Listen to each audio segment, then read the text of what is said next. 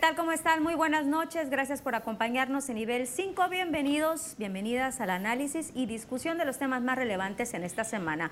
Marali Franco, ¿cómo estás? Hola, muy buenas noches, Lupita, compañeros, compañera. Qué gusto estar con ustedes. Carlos Valenzuela. Muy buenas noches, Lupita. Saludo a todos mis compañeros. Buenas noches a todos los que nos están viendo. Estefanía López. Muy buenas noches a todos ustedes también, a la gente que nos está viendo. Y pues sí, ya tenía ganas de que fuéramos más mujeres en esta mesa de análisis. Wilber González, nos habías dejado unos días, pero Aquí estamos ya de regreso, listos para debatir los temas de la semana y sobre todo una felicitación muy amplia, compañeras, y muy guapas. Gracias. Ahorita vamos a hablar de eso, del Día de la, de la, Mujer. ¿Se conmemora o se celebra? Bueno, compañeras, vamos a entrar primero, compañeros, en el tema de la municipalización. Tenemos dos municipios nuevos para Sinaloa, según se dice que más de 30 años con esta petición pues no se podían poner de acuerdo las fracciones parlamentarias en el Congreso del Estado. Y ahora, qué casualidad, estamos en pleno proceso electoral. Rapidito sale todo, Mara. Pero fíjate que ya cuántos años tenía, ¿no? Más pues de 30, Más de 30 años eh, el tema de, de si se hace municipio, de no se hace municipio. Yo lo platicaba con ustedes hace un momento. El tema de Juan José Ríos, pues sí me deja como un poco tranquila, porque Juan José Ríos de verdad no era ni de aquí ni de allá. De verdad era un problema para la recolección de basura y creo que esto pues se supone vendrá a, solucionar eh, ciertas problemáticas. ¿no? En el caso del Dorado, pues eh, también tenían ya muchos años en la búsqueda de la municipalización. Hay voces en contra, hay voces a favor. Yo creo que ya era momento, a pesar de que pues es un municipio que, bueno, sí, ya municipio que todavía no ha dado el brinco a, crecer un poco más en materia de infraestructura, pero ya veremos qué viene. Entonces, ¿tú a favor? ¿Tú, Carlos? Yo estoy en contra y me preocupa mucho que los diputados hayan tomado la decisión tan rápida de aprobar este, esta municipalización. Estamos en fue, proceso, Fue meramente político, hay que decirlo. Claro. ¿Y que no, lo es en el Congreso? No hubo una presentación de un estudio financiero Así le vamos a hacer. Estudio técnico no se hizo, incluso la diputada Carla Montero lo, lo, remarcó. No había viabilidad económica para hacerlo. Fue una responsabilidad de los diputados impulsados por Morena. ¿Por qué? Porque querían llevarse la bandera política de que gracias a ellos, gracias a la mayoría morenista, lograron este consenso. ¿Qué hizo el PRI? Para no perder ese botín político que por años estuvo pateando el bote, pateando el bote, decidieron ceder. Y esa va a ser la consecuencia. Van a ser dos municipios más, dos municipios más pobres, si de por sí Culiacán, Mazatlán y Ahome, que son municipios grandes, tienen problemas financieros, no me imagino cómo van a nacer estos municipios que económicamente, si bien hay actividades productivas, no les va a alcanzar. ¿Por qué? Porque no hay un plan de negocios. Tienen que hacer un plan de negocios a tres años para ver cómo le van a hacer para sacar el dinero y cuánto se necesita. Si le preguntas a cualquier diputado cuánto se necesita para que inicie el, el ayuntamiento, no sabe nadie y es irresponsable haberlo hecho sin haber hecho un estudio técnico definido de cuánto va a costar operar un ayuntamiento. Te veo que dices que sí estás de acuerdo con Carlos Estefanía. Estoy muy, muy en contra de la municipalización. Lo dije ese día, hasta coraje me dio cuando lo votaron ahí en el Pleno. Y es que año con año se ha estado discutiendo sobre el presupuesto e infinidad de veces se genera un conflicto entre los diputados muy grande porque efectivamente no hay dinero para poder darle a los municipios y poder eh, abarcar todas las causas sociales que Morena siempre quiere reasignar. No hay dinero, no sé cómo le van a hacer para poder eh, darle un sueldo a otro presidente municipal, a otra junta de agua potable, a otro sistema DIF, a los regidores, a los representantes, a toda la planta laboral que hay en un ayuntamiento. Es un gasto muy, muy grande el estar abarcando unos dos nuevos municipios y nosotros estamos sin dinero. No podemos eh, tener en buenas condiciones los servicios de los municipios principales como es Culiacán, Ahome y Mazatlán, ahora con otros dos nuevos municipios. La verdad es que ahí el PRI era el principal perdedor. Votaba, lo votaron o no lo votaran, Morena lo iba a sacar. Entonces no le quedó más de otra más que decir que sí y vamos con ustedes porque si Morena lo sacaba y votaba que sí y PRI en contra, pues ellos iban a perder el electorado que estaban en la mira para poder eh, aprobarlo y poder ganar votos en el proceso electoral del 2021. Entonces, al PRI no le tocó más que ceder, eso fue un acuerdo político entre ambas bancadas. Lo dijeron evidentemente cuando hubo esta rueda de prensa con el gobernador Kirin Ordaz, todos estamos en unión, vamos por las dos municipalizaciones, entonces eso tuvo un total tinte electoral. La verdad, al PRI no le quedó de otra y ni modo, qué mal que le estén apostando a la creación de dos nuevos municipios con, sin dinero, sin un estudio técnico conveniente para poder hacerlo.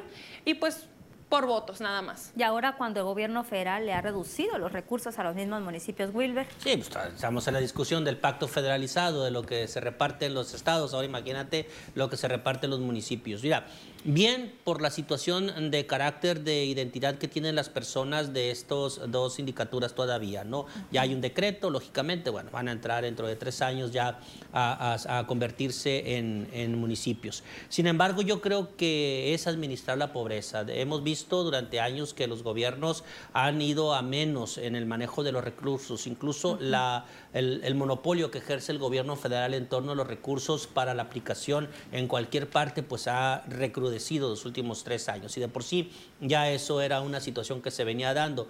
Creo que, creo que vamos a ver cómo van a nacer con dificultades estos dos municipios que francamente van a carecer de recursos, la principal causa. Pero también creo que eh, podemos ver eh, cómo eh, se tiene que hacer un trabajo para mejorar las condiciones de esas, de esas sindicaturas. Nunca se hizo por parte de los ayuntamientos para mejorar las condiciones, nunca se les dio mejores condiciones de vida, siempre fueron como el escaño político o, el número de votos. fueron vistos como número de votos, alrededor de 10 mil votos que mete eh, la zona del, eh, del, Dorado, por ejemplo, en los procesos electorales, definen, definen procesos, definen, definen enganes. Entonces, yo creo que en estos momentos lo, lo que se debe de pensar es en un plan de trabajo que no se va a hacer, lógicamente, para ver cómo diablos le van a hacer para nacer con recursos. ¿Por qué?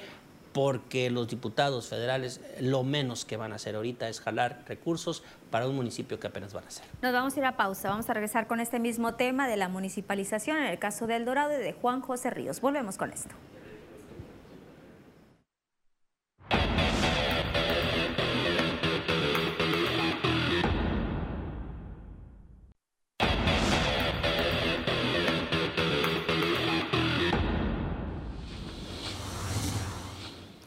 Regresamos a nivel 5, continuamos hablando de estos nuevos municipios, el 19 y el 20 aquí en Sinaloa. Retomo un poquito lo que dice Wilber, que estos municipios o estos habitantes de estas sindicaturas del Dorado y de Juan José Ríos, pues sí son tomados en cuenta cada proceso electoral, tema de campañas, tema de campañas, de promesas y a la hora de la hora nada. Espero que ahora, como ya se aprobaron, que simple y sencillamente pues no se quede eso en el olvido, Mara, porque si vemos las condiciones, ya hablábamos ahorita de la situación económica en ambas en lugares. Yo creo que más amolado está Juan José Ríos que el totalmente, Dorado. Totalmente está mucho más amolado Juan José Ríos, porque te digo, es, era tierra de nadie, nadie se hacía responsable de Juan José Ríos, nadie decía esta boca es mía y ahí lo dejaban tirado. Pídele acá, pídele aquel, no me toca a mí, le toca a aquel y nadie se hacía responsable. de la inseguridad también, ¿eh? Sí, el tema de, las, de la inseguridad, el tema de la recolección de basura que siempre ha sido tema, ¿no? E incluso en los municipios ya conformados ha sido una problemática y sí, yo estoy a favor de la municipalización, pero tampoco estoy con los ojos vendados de decir, no, pues todo está resuelto y ya tienen todo bonito porque ya se conformaron como municipio. Definitivamente falta un plan de fondo, a profundidad y ya lo platicábamos también, el tema del predial. Se va a mantener como predial rústico, ya va a ser, va a ser predial urbano, la gente va a estar dispuesta a pagar, porque además fíjate que a pesar de que estamos hablando de que, de que es predial rústico en este momento, hay un gran rezago eh, de pago del predial en esa zona concretamente de, El Dorado. Entonces, ¿quién nos dice? Es que lo tiene que haber, Vara. Lo tiene que haber. ¿Por qué no tiene que haber un rezago? Si tú no ves las obras al salir de tu casa, lógicamente que la gente no va a pagar el predial. Eso es lo, lo más Y no solamente predial, también y todos los impuestos. rezago en, agua, potable. No paga la gente agua potable. pagan cuotas, creo, todavía. Y, cuotas, y es, y es la que gasta más agua, porque como no tiene una tarifa, gastan hasta, hasta lo que quieren. y, salen a regar, salen a regar el polvo porque también hay mucha pavimentación. Y es mucho, ahorita las personas están muy contentas, es algarabía. Amigos me platicaban que hasta cohetes tronaron el viernes y fue todo el fin de semana una fiesta. Pero espérense. no se les acabe la fiesta. Espérense en tres años cuando tengan que pagar impuestos. Van a tener que pagar predial, van a tener que pagar agua potable, van a tener que pagar los impuestos que ahora no están pagando, porque si no los pagan para ellos, no va a haber desarrollo. Vemos a Nabolato, Nabolato hay que ver cómo está. Hace 38 años se hizo municipio y es hora que Nabolato no, no, no, detona. Sí, es lo que estábamos conversando. No han salido, no han dado el brinco de, lo rural hacia allá. Depende mucho de la actividad primaria. La actividad primaria, si bien es el motor económico, en cuestión de impuestos no representa nada. ¿Por qué? Porque no pagan impuestos. Las tierras no pagan impuestos, no pagan impuestos por las ventas. ¿Por qué? Porque es el sector primario. No tienen, el sector turismo todavía en Abuelato no se desarrolla. El Dorado va a tener que empezar a, a pensar cómo van a desarrollar una zona que también no es muy segura tampoco para ir uno como turista. No le, están apostando a nada, es como una empresa. Si vas a hacer una inversión es porque está, tienes cierta seguridad de que eso te va a retribuir en un futuro o en algunos años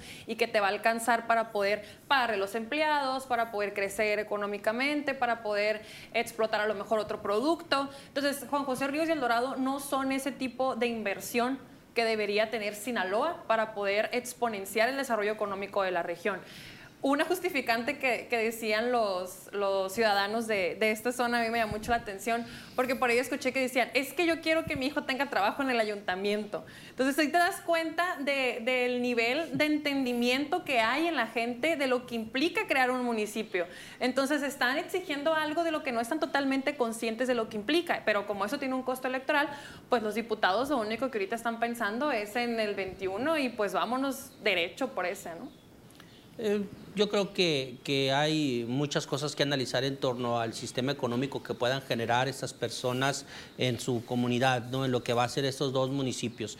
Eh, según las teorías de la administración pública señalan que hay tres, hay tres servicios que son indispensables para que una sociedad tenga el, grado mínimo de tranquilidad. Y hablamos de la recolección de basura, alumbrado público y la seguridad. Y yo creo que estos, estos dos nuevos municipios no tienen ni la mitad de estos tipos de situaciones. Yo creo que es muy difícil eh, que se revierta el daño a corto plazo. Yo creo que van a tener que tener van a tener que pasar muchos años para medio estar incluso con la pavimentación en un 30-40% en sus comunidades. Y ahora lo van a permitir los ayuntamientos, me refiero a los cabildos, para que realmente sí se convierta en una municipalización. O sea, todavía falta esa etapa. Tienen que, tienen que, tienen que, yo creo que sí, Estefanía. ¿Por qué? Porque es una situación de carácter político. El, PRI le leyó muy bien las cartas a Morena, ¿no? Eh, sabían que si ellos eh, se votaban en contra de la municipalización de estos dos, de estos dos, de esas dos sindicaturas, iban a perder las elecciones en esos lugares. Iban a perder las elecciones en Guasave, iban a perder las elecciones en Culiacán.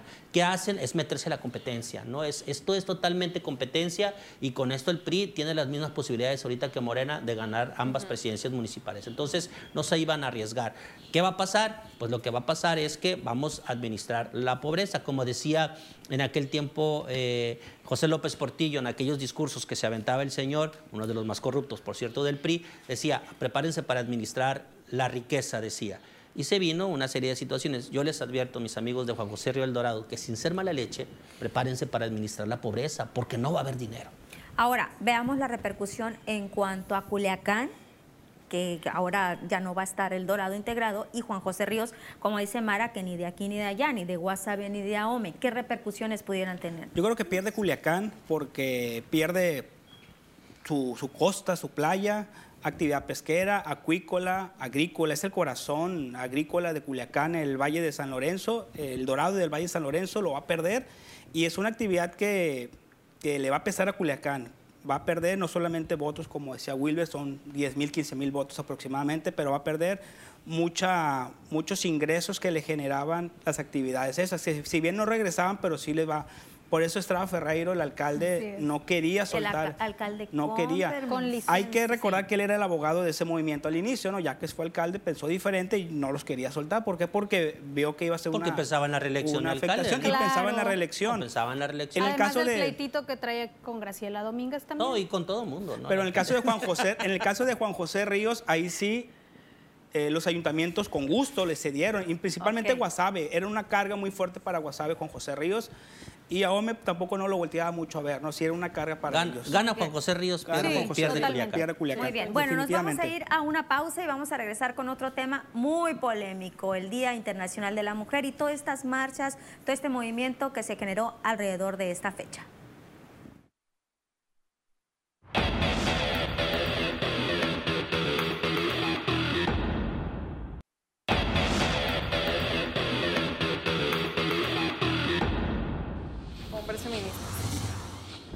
Ya estamos de regreso, nivel 5, y vamos a hablar del 8 de marzo, donde pues es el Día Internacional de la Mujer, pero no hay nada que celebrar. Sí, recordar la fecha, conmemorar la fecha, pero en el marco de esto hubo muchas manifestaciones y todo el marcado también, o vamos a decir lo que le puso un poco más de sabor y no un sabor muy agradable, las declaraciones del presidente Andrés Manuel López Obrador y las acciones que se hicieron referente pues a esta valla en Palacio Nacional. ¿Justifican ustedes? Voy a empezar contigo, Estefanía, mujer empoderada, 4x4, como dicen, echa para adelante. ¿Justificas tú esta acción de este movimiento feminista y también la otra parte del gobierno federal? Hay muchas lecturas, obviamente, sobre los movimientos feministas y la celebración del 8 de marzo.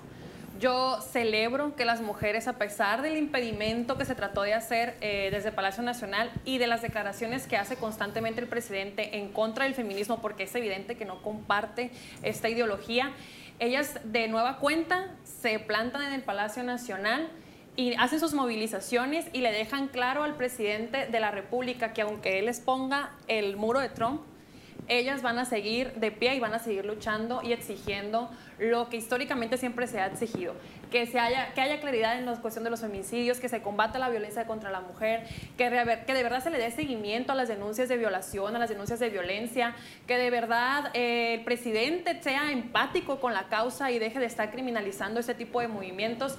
Repruebo totalmente que el presidente haya puesto esa, e, esa, esa valla entiendo la otra parte de, que ha sido tan criticada de, los monumentos, que también hay que cuidarlos porque son el reflejo de nuestra historia.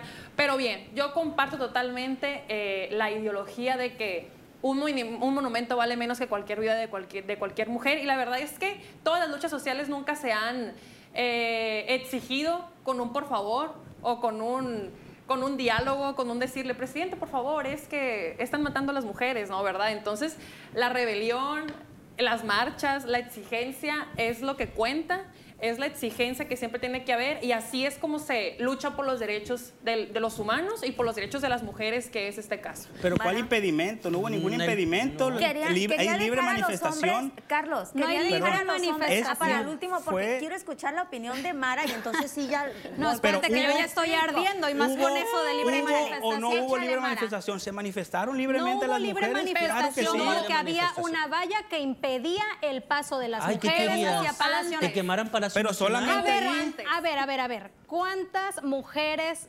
mueren todos los días y nadie hace absolutamente nada. Wilbert, te pregunto, la Fiscalía General en Sinaloa, ¿le importa siquiera actualizar la fregada estadística que tienen en, en Internet? cometidos en contra de mujeres en Sinaloa en lo que va del año.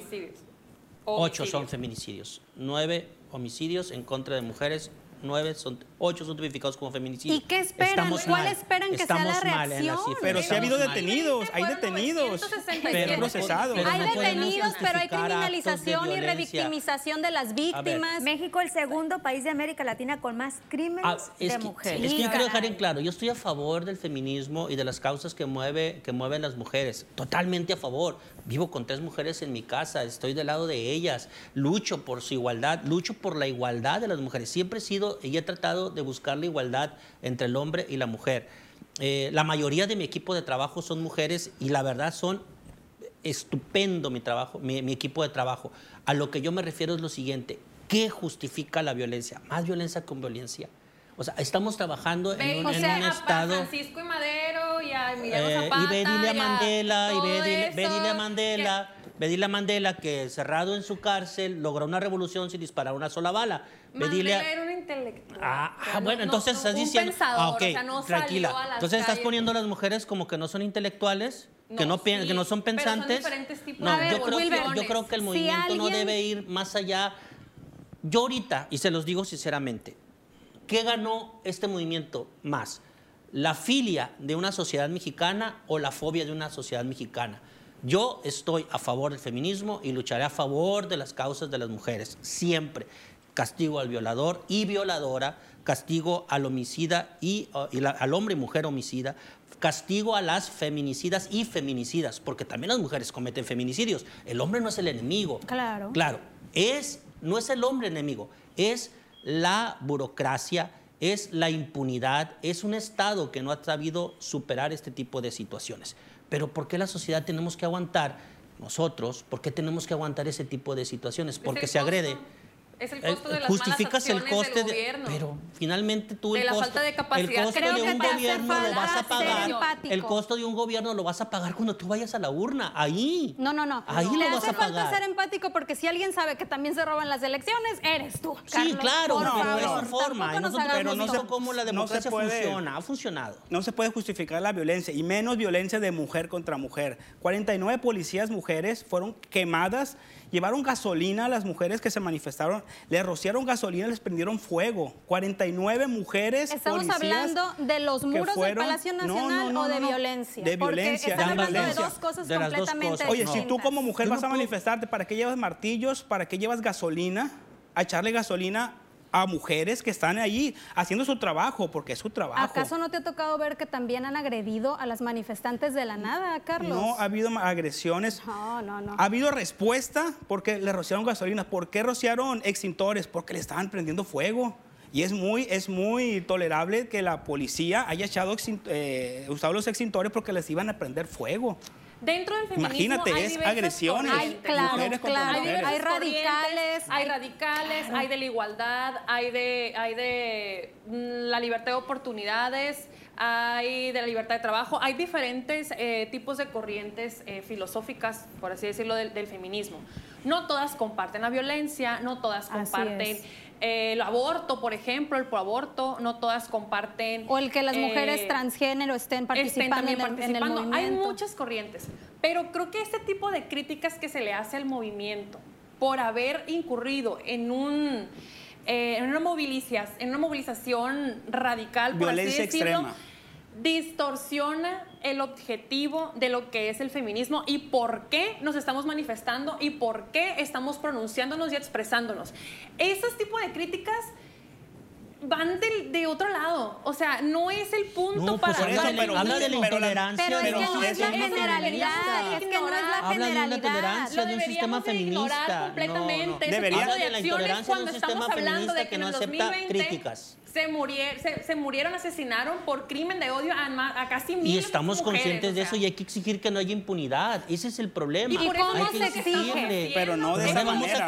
pero no le vamos a ir a quemar al fiscal su, su oficina. No, a ver, no hay que minimizar la causa porque usamos violencia, que porque, ay, que las mujeres que echaron La causa es la causa y la causa tiene que llegar a un todas fin las mujeres son violentas. Pero no, pero no podemos, no podemos, no debemos. Imagina, entonces, entonces entonces voy a, voy a citar las palabras del Manuel López Obrador. Al diablo las instituciones, vámonos orando todos de golpes y el que gana que sobreviva. Y hablando del, y hablando del presidente. Entonces, pero, el, el, Palacio Nacional representa una institución. Yo les tengo que ir a decir el que Palacio Nacional, no El Palacio Nacional representa una institución representa la institución de un órgano presidencial. Nos guste o no, ahí hay un presidente y es una institución. entonces, hay que tener respeto. No, no, entonces hay que leer. Hay que leer. O sea, sí que hay que leer. Un, Discúlpame, Estefanía, pero hay que leer. así como hay que leer. Hay que leer. México 68, Tlatelolco es la historia más ruin de este país. Así es. Ah, no, Entonces no se podemos comparar. Y discúlpenme, y van a decir, y yo no soy, y yo no soy, mujeres murieron en esa marcha y muchas mujeres. Aquí hay que decir, no podemos comparar a Andrés Manuel López Obrador por poner una vaya a lo que ocurrió con México 68. Yo creo que no, se trata de eso. No, no, no, no, tantito, nos tenemos que ir a una pausa, pero vamos a regresar con este mismo tema. te las dejo se relajen tantito. Volvemos ya a nivel 5 con este mismo tema del Día Internacional de la Mujer y todo lo que sucedió en esta fecha. La Lupita.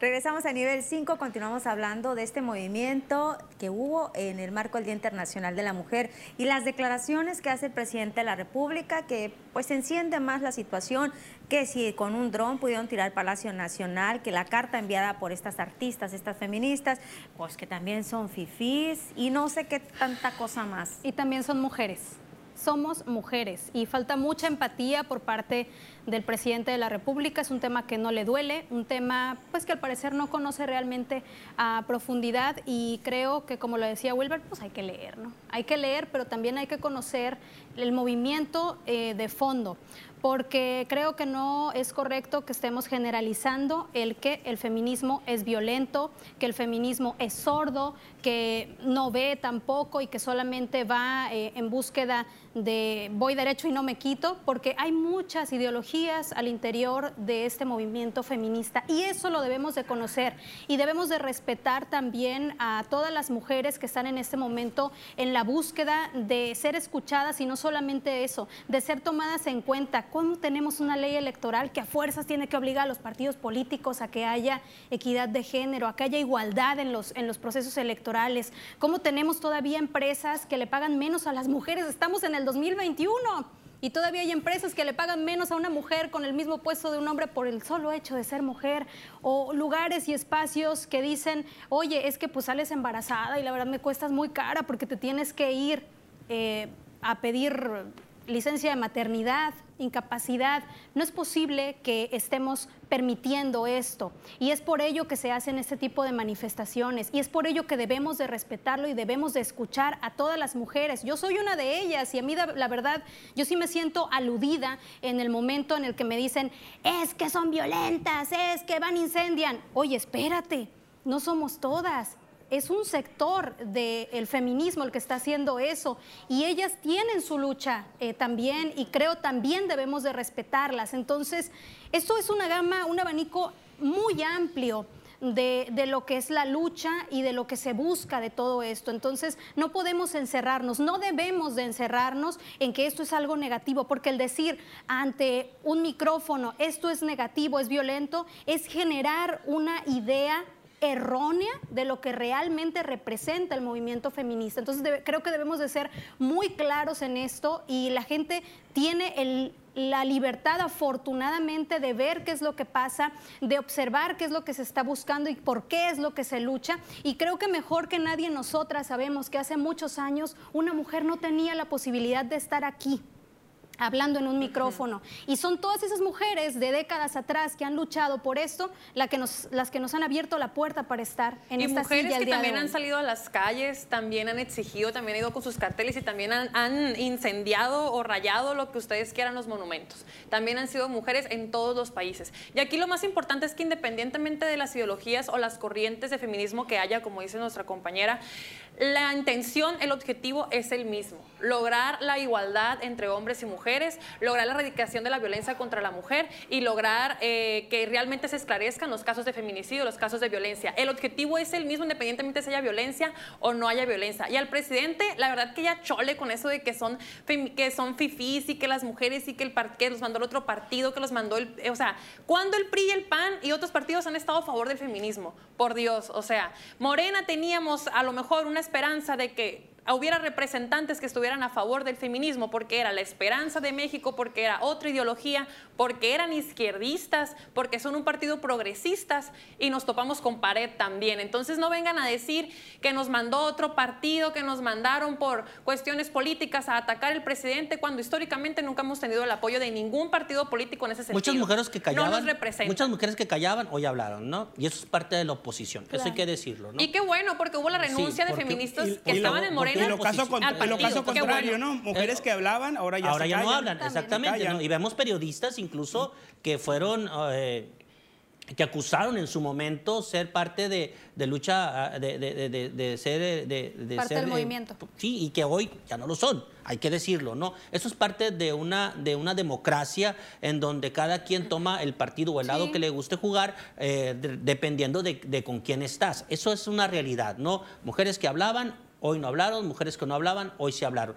No, no, yo creo que no tiene freno el presidente de la República, y hay que decirlo. Fue denigrante el discurso en lo que se refería en torno a las marchas y en torno a lo que había ocurrido fuera del Zócalo Capitalino. Es cierto, totalmente de acuerdo con ustedes en ese sentido, en donde el presidente debe de tener un diálogo conciliador. Pero lo hemos dicho muchas veces aquí, el presidente en igual de eh, pagar el fuego parece ser que le echa más leñita. No, ¿Cómo? Pues dividiendo, polarizando. Eh, yo creo que aquí hay que decir una cosa, encapsular a este tipo de personas que se dedican a una radicalización de un movimiento que es noble. Yo se los he dicho. Yo aquí mismo lo he dicho, estoy a favor del aborto, estoy a favor del matrimonio igualitario y estoy a favor incluso de las causas femeninas, que son muy, pero muy loables y que gracias a Dios se han logrado en muchas de las cosas.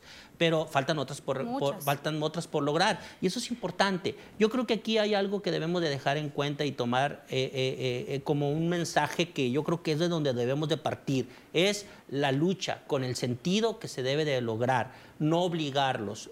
Hacías referencia a algo muy importante. ¿Por qué obligar por ley a que tenga que ser 50 y 50? No, todos somos iguales y debemos de tener los mismos derechos, los hombres y las mujeres. De eso estoy totalmente de acuerdo y a eso yo me sumo en la lucha pero jamás, jamás, jamás voy a estar a favor de un acto violento. Cada mujer se hace feminista por diferentes causas. Cada una vive su proceso, no todas nacemos siendo feministas, algunas por educación, algunas por un suceso que le pasó a una amiga, a un familiar, a otras porque ellas mismas vivieron la violencia o porque ellas mismas sintieron que en algún momento fueron agredidas o se les eh, eh, violentó sus derechos como mujeres todos nos hacemos feministas por diferentes causas. Aquí eh, el objetivo es que independientemente de eso, la lucha siga.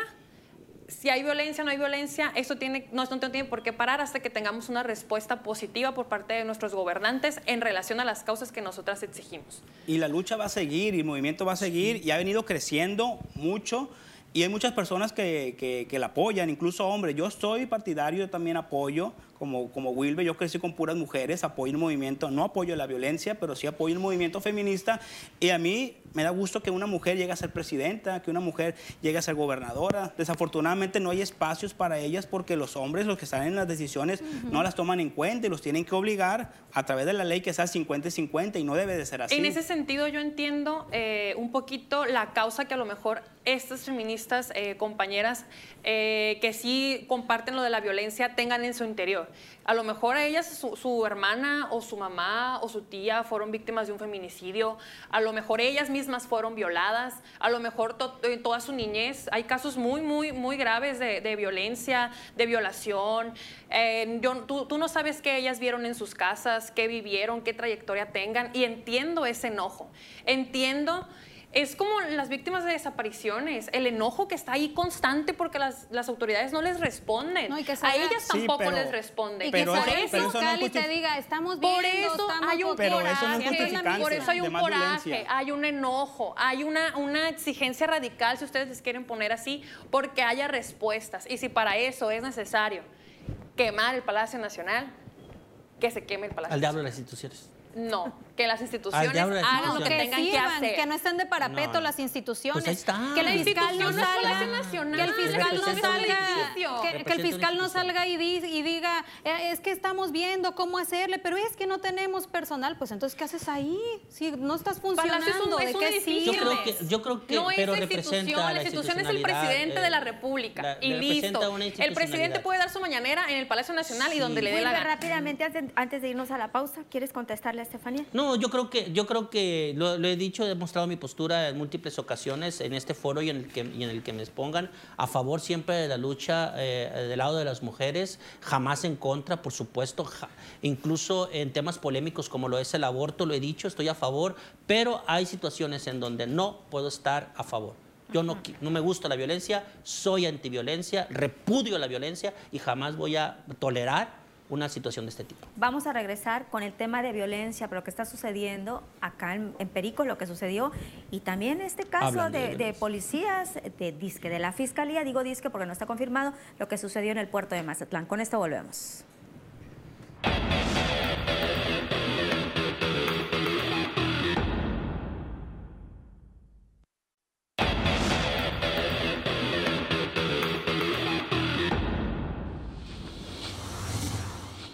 Regresamos con otro tema, a nivel 5, la inseguridad. ¿Y de qué nivel está en Sinaloa? Porque ya no sé si decir regresa, porque yo creo que nunca se ha ido, ¿no?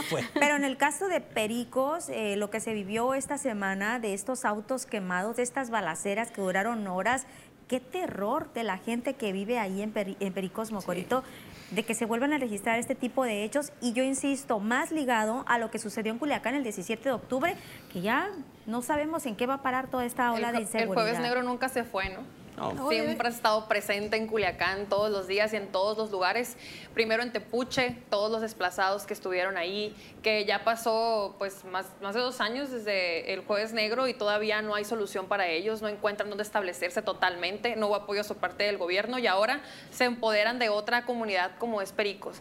Qué lamentable que sigan pasando estos sucesos dirán, bueno, en Culiacán siempre pasa eso, eh, nunca ha habido ninguna respuesta por parte de los gobiernos, es a lo que estamos sujetos por vivir precisamente en Culiacán y estar constantemente conviviendo con el narco o, con los grupos armados que hasta se hace normal verlos un, día pasar por la calle.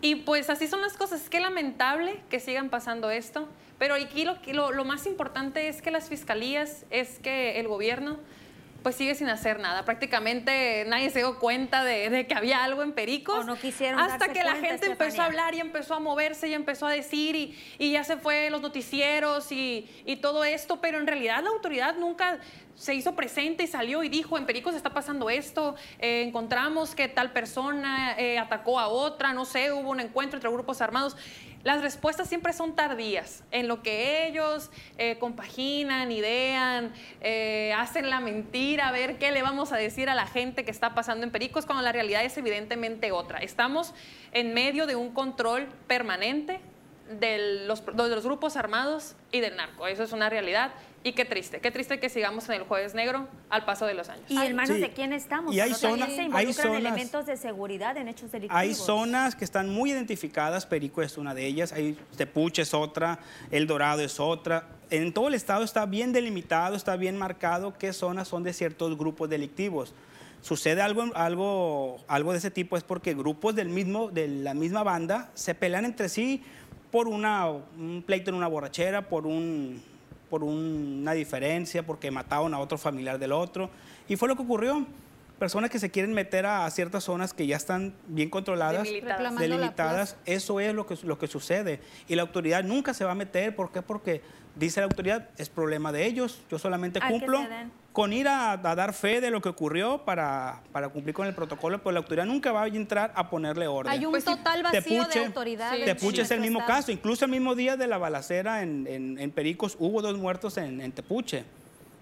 Y la autoridad ni se enteró, ni lo reportó, ni... Pues por lo menos si no van a estar ahí asistiendo o tomando control de la situación, pues denle respuesta a la gente que ha sido víctima de la violencia que se vive en esas comunidades. Y no lo va a hacer, ¿eh? no lo hacen en Badiraguat, no lo hacen en Cozalá, no. lo hacen en Rosario, no lo hacen en Mazatlán, en la zona que... Deberían de hacerlo, porque si no pueden controlar la situación, que eso es evidente que no pueden controlarlo, mínimo hay que proteger a nuestros ciudadanos. No tenemos un policía para estar afuera de cada casa. Es que no nos alcanzan los elementos. Es que es una zona de muy difícil acceso. Es que siempre hay un pero. Es un pretexto de por qué no se pueden hacer las cosas con nuestras autoridades. ¿A qué hora empezó la balacera? Más o menos lo que dice la gente a las 2 de la mañana. de la mañana. Todavía, eran las 6. Eran las 6 de la mañana todavía y seguían los balazos y, las autoridades no se dieron cuenta. Y bien triste todavía que por la mañana, mediodía ya, eh, la fiscalía pues no sabía todavía, no tenía claro qué es lo que había sucedido en ese punto, si habían muerto personas o no había víctimas mortales. De verdad que es increíble la falta de... Eh, autoridad y de respuesta que tenemos en, en, el estado de Sinaloa. Y desgraciadamente es, la violencia está normalizada en nuestro estado, tienen toda la razón. O sea, la gente ya no le asombra que encuentren una persona ejecutada, dos personas ejecutadas, no le asusta ver gente armada en la calle ni ver balaceras. Desgraciadamente hay personas eh, que están corriendo riesgos al interior de sus propias viviendas, porque así lo es, porque en cualquier parte, a plena luz del día, esto sucede en nuestro estado y no hay quien pare la violencia. Oigan, ¿y la Guardia Nacional? Está, cuidando las vacunas. Está cuidando las vacunas. promesa de la Guardia Nacional que iba a venir a erradicar la violencia. Viene Andrés Manuel, este, este día estaba aquí en, en Culiacán, a, inaugurar precisamente la base de la Guardia Nacional. Para eso están, están ocupados ahorita, están ocupados toda esa semana ya, dando la manita de gato. Ya vi el control de las policías y, y de los territorios por parte del narco en estos dos nuevos municipios. No, ahora pero ya, está, ya, está, controlado. No, pero ahora oficialmente. No, no, no, ahora oficialmente. históricamente, oficialmente. Ahí la infraestructura ya, sabemos a dónde pertenecen esos dos. ¿Quiénes son los, ahora, grupos que están ahí? Yo les decía ahorita, ¿y hermanos de quién estamos? Porque hay un pues de caso de la que está sonando allá en el puerto de Mazatlán, donde al parecer el personal de, de la fiscalía participó en un hecho delictivo, en un homicidio. Posiblemente un, un policía en activo, un policía investigador y un ex policía, no jubilado que pudieron haber, que pueden estar involucrados en el homicidio de una persona en un restaurante allá en la zona dorada de Mazatlán este domingo pasado. Aquí hay un. No, pues es que tampoco, es que tampoco, este tampoco nos, sorprendemos. Y pues, tampoco sorprende que la fiscalía se sí, y los elementos de, de, fiscalía también son víctimas de ese, de ese tipo de. Aquí de hay, que, hay que destacar algo que es muy importante y es la falta de coordinación que nos presumen y que nunca ha existido. La Policía Municipal de Mazatlán, que parece ser que esa trabaja sola porque, bueno, eh, Guillermo Benítez Torres, en su momento ex eh, alcalde con licencia, pues él no quiso al, al mando que le iban a poner eh, y, y, se, y y parece ser que pues ahí hay algunos acuerdos. Eh, detienen a cuatro personas, pero nunca las presentan a la, a la Fiscalía General del Estado de Sinaloa, las presentan a la Fiscalía General de la República por portación de armas y de dinero. Entonces la fiscalía dice yo no tengo nada. Claro. y no me han pedido ninguna Y ahí hacen sus trueques y manejes. Nos vamos a ir a pausa y vamos a regresar con las conclusiones. Ya me imagino que van a estar buenas las conclusiones. Por eso digo, con esto volvemos a nivel 5.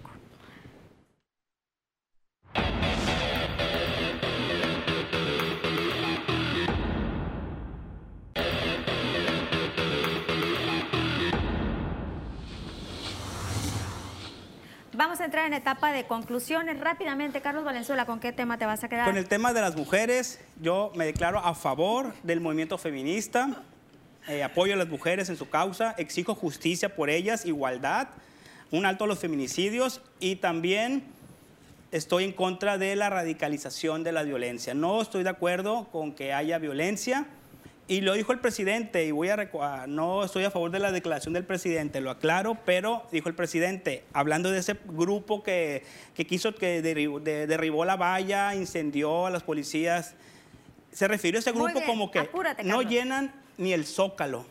Y mira. Mira. Estefanía, un Estoy minuto, corre impactada con tu declaración, tu conclusión. Lo dijo el presidente, lo dijo el presidente. la peor referencia que pudiste haber tenido en temas de feminismo, el presidente de la República, Andrés Manuel López Obrador, que arde el Palacio Nacional, que arde el Ángel de Independencia, que arde el Ayuntamiento, la Fiscalía, el que, el que sea que arda, hasta que no haya ni una mujer muerta en Sinaloa, en, en México y en el mundo. Y con el tema de la municipalización, súper en contra eh, la verdad es que, como dice mi compañero Wilber, preparémonos para administrar la pobreza. Ojalá que de verdad haya un plan de acción, un plan de inversión para poder impulsar el desarrollo económico de estas dos regiones, que lo dudamos mucho, pero bueno. Veremos qué pasa en los cabildos, esperemos que haya un pensamiento, bueno, una decisión inteligente por parte de los regidores y de los ayuntamientos, que también lo dudamos mucho, pero eh, estoy súper en contra. Mm, vamos a ver qué pasa. Muy bien, Mara. Pues mujer, no te calles sigue exigiendo, sigue luchando, haz valer tus derechos, hazte escuchar y simple y sencillamente a las personas que no conocen el movimiento feminista, hay que conocerlo, pero conocerlo de verdad. No quedarse únicamente con una arista o con una vertiente, sino saber qué es lo que se está buscando realmente. Cuando dijo Carlos sus conclusiones, las tres mujeres nos empezamos a reír, no sé por qué, Wilber. Yo me quedo con el tema de las mujeres, por supuesto, siempre lo digo y lo, y lo voy a ratificar, he sido un luchador de los derechos de las mujeres. Los periodistas no debemos de ser, no debemos ser activistas, no debemos de contar las historias de, de las mujeres y exigir a través de nuestra pluma la justicia que se está reclamando de parte de quienes la sufren o quienes la viven. Yo creo que en estos momentos lo importante es lograr acuerdos para poder tener un México maduro, un México que verdaderamente logre algo con este tipo de, grupos, eh, eh, totalmente de acuerdo con sus pensamientos, compañeras. Eh, tolerancia ante todo, yo creo que es lo que nos hace falta, porque si nos ponemos a pelear o incendiar Palacio o incendiar este, el Ángel de la Independencia, ni nos vamos a hacer escuchar ni nos van a escuchar. Yo creo que hay que reclamar con fuerza, sí, hay que exigir con fuerza, sí, pero yo creo que también el diálogo y la madurez, así como la tolerancia, es importante en momentos en donde tenemos que resolver un problema, que es que no haya una mujer violentada más en este país. Ya nos vamos, compañeros. Nos quedó ya hace mucho que decir. Gracias por habernos acompañado. Gracias también a ustedes por habernos sintonizado allá en sus hogares. Tenemos una cita el próximo viernes a las 10.30 de la noche. Que descanse.